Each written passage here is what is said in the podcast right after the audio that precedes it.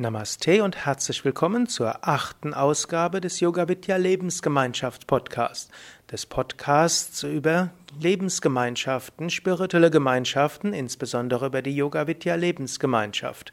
Mein Name ist Sukadev, Gründer und Leiter von Yoga Vidya www.yoga-vidya.de und in dieser Podcast-Reihe spreche ich über unsere Lebensgemeinschaften, die Yoga Vidya Ashrams, was es heißt, bei uns Sevaka, also Gemeinschaftsmitglied zu sein und für wen es vielleicht geeignet ist. Du erfährst einiges an interner auch über unsere Gemeinschaft und du kannst überlegen, ist das für mich etwas? Der ein oder andere Sevaka hört vielleicht auch diesen Podcast zu, um etwas mehr zu erfahren über die Grundlagen unserer Gemeinschaft.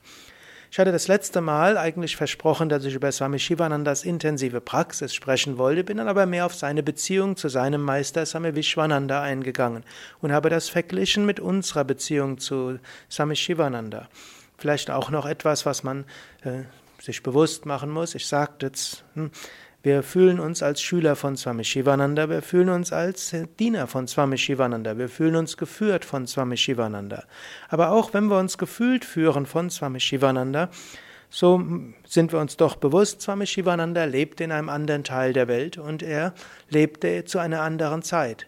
So ist immer wieder eine große Herausforderung als reifer spiritueller Aspirant, was von dem, was der große Meister, der vor 100 Jahren gelebt hat, bis vor 50 Jahren, was von dem, ist von dem für uns heute wirklich von Relevanz? Und was ist das, was seine Essenz ist, womit führt er uns? Und was von dem, was er gelehrt hat, ist vielleicht auf unsere heutige Zeit nicht so ganz anwendbar und auf unsere heutigen Umstände. Swami Shivananda lebte eben im Indien hm, er natürlich erlebte auch in Malaysia, aber seine wichtige Lehrphase war von Ende der 20er Jahre bis Anfang der 60er Jahre in Indien. Und Swami Shivananda lebte in einem Ashram und zwar einem indischen Mönchskloster. Es gibt verschiedene Arten von Ashrams und der Shivananda Ashram Rishikesh war eben ein Mönchskloster. Swami Shivananda lehrte zwar auch Westler, aber er lehrte eben auch Inder und er lehrte insbesondere auch vor der Zeit der 60er Jahre. Und das gilt es auch immer wieder zu beachten. Das ist auch etwas, wo ja, Sevakas, also unsere Lebensgemeinschaftsmitglieder, immer wieder sich bewusst sein müssen. Swami Shivananda lehrte klassischen Yoga. Er lehrte, wie man über die Verbindung von Jnana Yoga, Bhakti Yoga, Raja Yoga, Kundalini Yoga, Karma Yoga, Hatha Yoga zum Höchsten kommen kann. Swami Shivananda gründete eine spirituelle Gemeinschaft in Shivananda Ashram und die Divine Life Society und erst in Rishikesh und dann mehrere hundert kleinere spirituelle Gemeinschaften kleinere spirituelle Gemeinschaften, eben die Divine Life Society Zentren auf der ganzen Welt. Manche dieser Divine Life Society Zentren waren hm, man kann sagen, Treffpunkte, wo die Menschen sich eins, zweimal die Woche trafen oder auch heute noch treffen. Andere sind Ashrams, wo kleinere und größere Gemeinschaften entstanden sind. Ja, was heißt das jetzt bei Yoga Vidya? Yoga Vidya wir haben zwar auch momentan, 2013, eine Swamini, also eine Nonne könnte man sagen. Wir haben zwei Brahmacharis, eine äh, Novizin, ein Noviz, die auch darauf warten, demnächst, also in den nächsten Jahren Swami zu werden, Mönch bzw. Nonne zu werden. Wir haben einige, die überlegen, in den nächsten Monaten oder Jahren Mönch oder Nonne zu werden.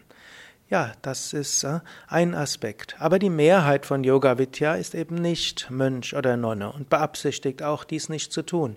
Wir haben zum Beispiel in Bad Meinberg äh, ein Dutzend Familien, Familien mit äh, vielleicht Vater, Mutter, Kind, Kinder oder auch Mutter mit Kind, auch einen Vater mit Kind. Wir haben viele, die in Beziehungen leben, hm, feste Beziehungen, verheiratete Beziehungen oder unverheiratet feste Beziehungen. Wir haben Menschen, die Single sind und auf der Suche sind, jemanden zu finden. Manche, die gerade sich frisch verliebt haben, manche, die sich gerade frisch getrennt haben und so weiter. Also ein relativ kunterbuntes kunterbuntes Mix von Beziehungen. Das muss man wissen hm, und auch wissen, wenn Swami Shivananda doch relativ häufig über die Vorteile von Entsagung spricht, relativ häufig spricht über hm, Vorteile, Mönch zu sein, Nonne zu sein, Swami zu sein. Wenn Swami Shivananda zum Teil etwas abfällig spricht über Sexualität, dann muss das relativiert werden. Bei Yoga Vidya sehen, dass Swami Shivananda in vielen seiner Bücher Menschen inspirieren wollte ja, zu einem Leben als Mönch oder Nonne. Hm? Wir sehen aber auch, dass Swami Shivananda uns einen anderen Auftrag gegeben hat. So ähnlich wie Swami Shivananda von seinem Meister einen anderen Auftrag bekommen hat, als Swami Vishwananda selbst hatte. Der Meister kann durchaus äh, eines Leben und andere zu einer anderen Art von Leben inspirieren, so wie ja auch die Mehrheit der vielen Millionen Schüler von Swami Shivananda weltweit eben im Berufs- und Familienleben steht. Ich sage das deshalb, weil manchmal, manchmal Menschen etwas befremdet sind von manchen Aussagen in den Büchern von Swami Shivananda. Wenn es dort irgendwo heißt, ohne Enthaltsamkeit ist kein spiritueller Fortschritt möglich. Ich selbst äh, lebe in einer Beziehung und äh, lebe eben nicht das Leben einer sexuell Enthaltsamen. Und ich merke auch, äh, dass das meinem spirituellen Fortschritt jetzt keinen Abbruch tut.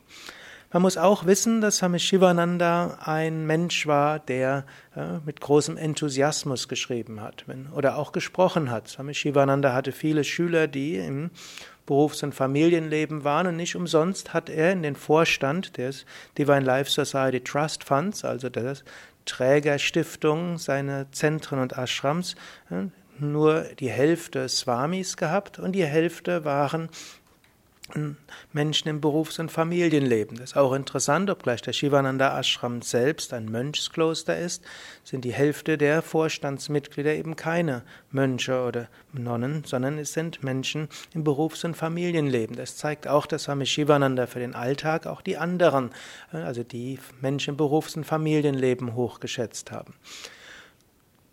Wenn du und das weißt, äh, dass Swami Shivananda im Alltag viele Schüler hatte, aber den größten Teil seiner Bücher doch in den 30er und 40er Jahren geschrieben und konzipiert hatte, dann verstehst du, dass in seinen Büchern etwas mehr die, ja, die Entsagung eine Rolle spielt, währenddessen in seinen Biografien wie Shivananda Yoga oder Swami Shivananda, ein moderner Heiliger oder im Buch äh, Integraler Yoga. In diesen Büchern wird viel mehr beschrieben, wie Swami Shivananda weniger Wert auf formelle äußere Entsagung gelegt hat, sondern viel mehr Wert darauf gelegt hat, Yoga wirklich zu praktizieren.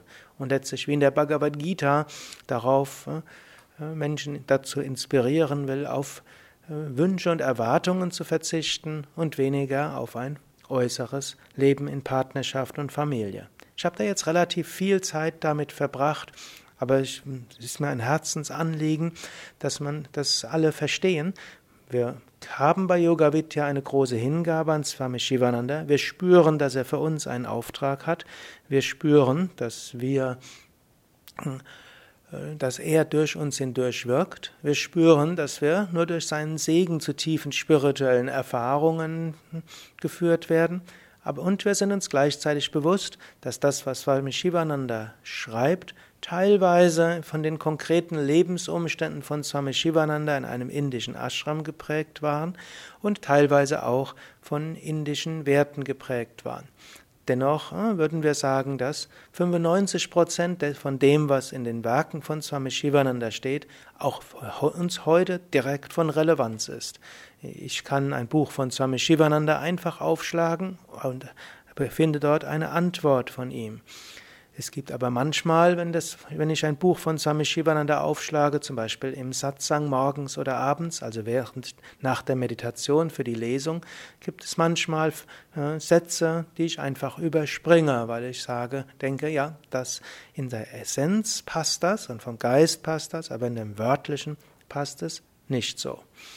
Das geht natürlich nicht nur mit Swami Shivananda so angenommen.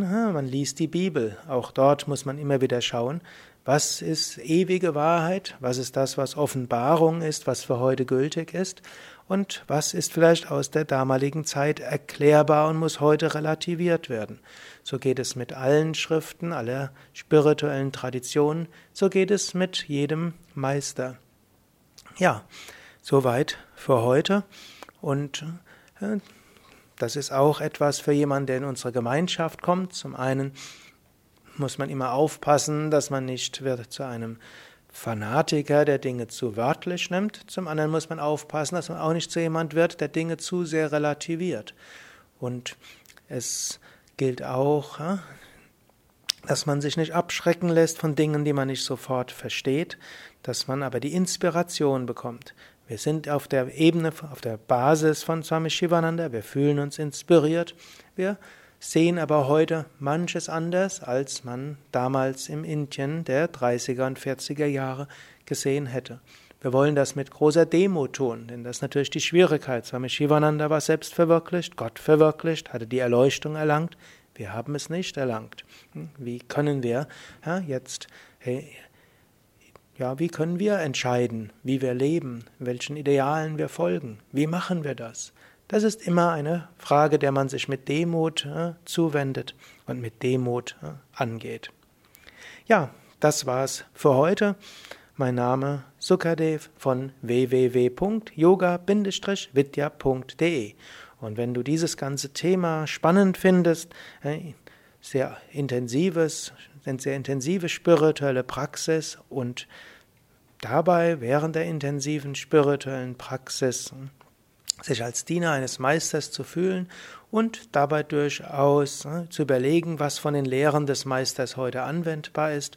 Wenn du zu dieser Art von Spiritualität bereit bist, überlege, ob die Yoga Vidya Lebensgemeinschaft vielleicht etwas für dich ist.